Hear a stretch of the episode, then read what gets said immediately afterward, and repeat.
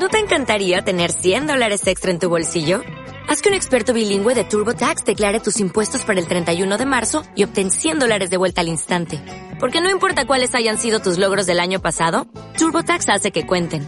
Obtén 100 dólares de vuelta y tus impuestos con 100% de precisión. Solo con Intuit TurboTax. Debes declarar para el 31 de marzo. Crédito solo aplicable al costo de la presentación federal con TurboTax Full Service. Oferta sujeta a cambios o cancelación en cualquier momento.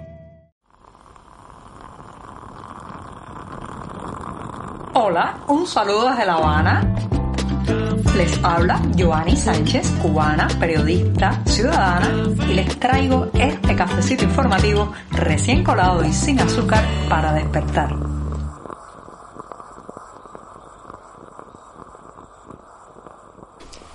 Llegó el lunes y con ese regresó este cafecito informativo, ¿sí? Un programa en una jornada que ha amanecido soleada pero algo fresca aquí en la capital cubana y este 11 de abril de 2022 voy a empezar hablando del oficialismo y la gestión de las redes sociales. Qué tema tan espinoso.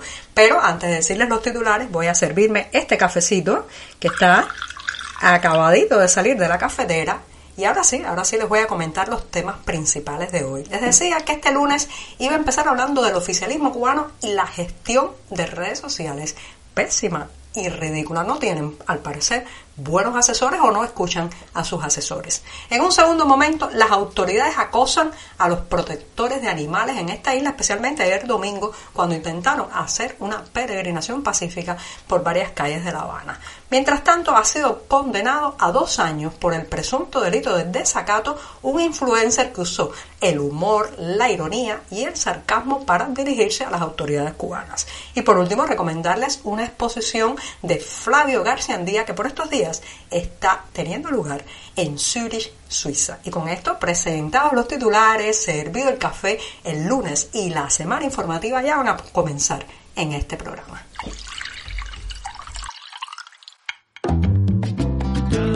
Si eres de los que te gusta estar bien informado, síguenos en 14ymedio.com. También estamos en Facebook, Twitter, Instagram y en tu WhatsApp con este cafecito informativo.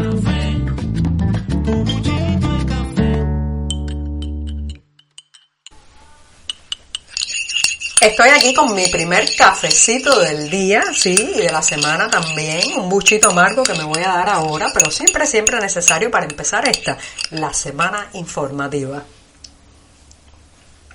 Después de este sorbito de lunes, voy a un primer tema que está relacionado, señoras y señores, con la gestión de las redes sociales. Sí, casi todos tenemos ya alguna cuenta en alguna red social, pero cuando se trata de una figura pública, de una persona que representa una entidad, una institución o que tiene eh, de alguna manera pues cierta cantidad de seguidores, donde su voz puede llegar muy lejos, bueno, pues ahí la responsabilidad en la gestión y el manejo de lo que se publica tiene que ser mucho mayor. Así que voy a analizar cómo se está llevando a nivel oficialista en Cuba la gestión de las redes sociales. Es bastante penoso todo esto porque por momentos da la impresión de que no hay una línea bien definida, de que ni siquiera escuchan los consejos de asesores o de personas que saben porque se lanzan de manera impulsiva, muchas veces bastante ridícula a escribir en las redes sociales y esto al final va dando la imagen de un Estado eh, que se ve comprometido con lo que escriben estas personas. Voy a ser más directa.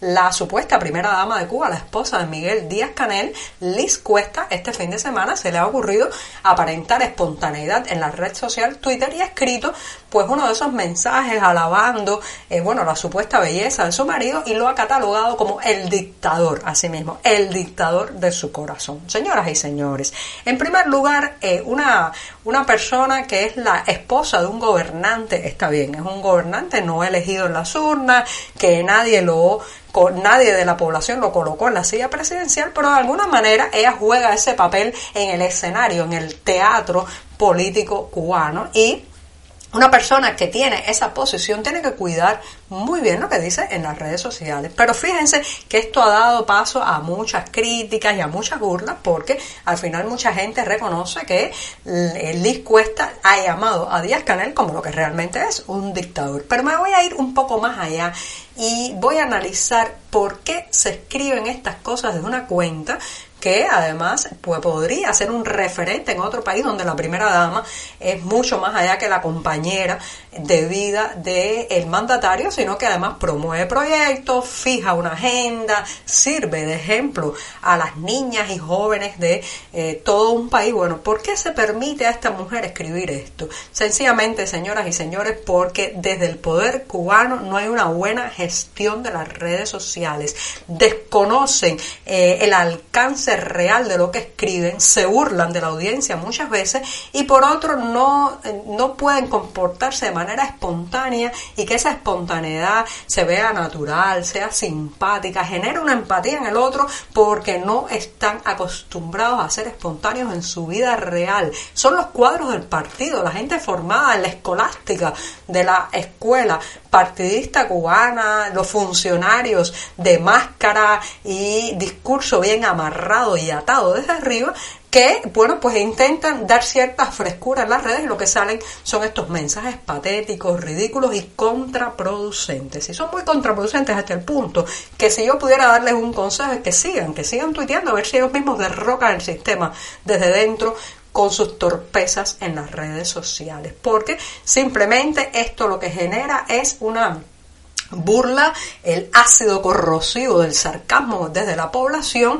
y la evidencia del el bajo nivel de los políticos cubanos. Así lo voy a decir, bajísimo nivel, porque que usted esté en una posición como esa y se dedique a alabar la belleza exterior o interior de, de, su, de su pareja. Bueno, eso, señoras y señores, con tantos problemas que tiene este país, con tanta gente huyendo a través de la selva del Darién, con tantas dificultades económicas, esto es un mensaje fuera totalmente de la realidad y de las urgencias. Así que vamos a dejarlos que lo sigan publicando a ver si se destruyen ellos mismos con esta torpeza y esta falta de visión y de luz larga en la gestión de las redes sociales.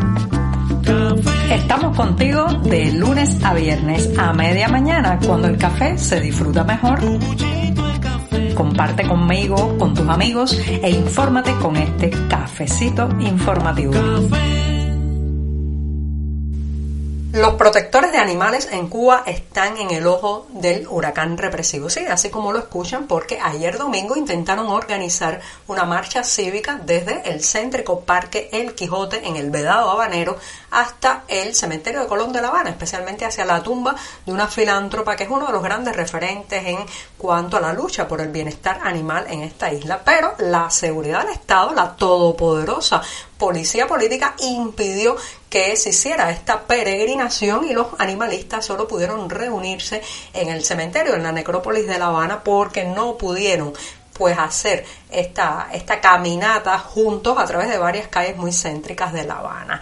¿Por qué? Bueno, evidentemente, señoras y señores, porque es que este régimen le tiene miedo a cualquier tipo de activismo, a cualquier punto en que la ciudadanía, la gente confluya, sea de cualquier corte político, ecologista, eh, de una agenda de cualquier tipo, ya pone en ascuas, empieza a ponerse nervioso el oficialismo porque solo aceptan lo que es organizado desde arriba, mandado a hacer desde la Plaza de la Revolución. Así que los animalistas recibieron días antes de que se diera finalmente esta, esta peregrinación que como digo fue abortada por las presiones, bueno, pues recibieron todo tipo de amenazas, citaciones policiales, incluso algunos de ellos fueron amenazados con ser procesados bajo el delito de sedición, como escuchan, bajo el delito de sedición por participar en esta peregrinación. Lo cierto es que a pesar de todo pudieron encontrarse, eh, reclamar en voz alta, decir sus demandas. Es un sector muy lastimado por la falta de espacios, por los controles oficiales y también por la falta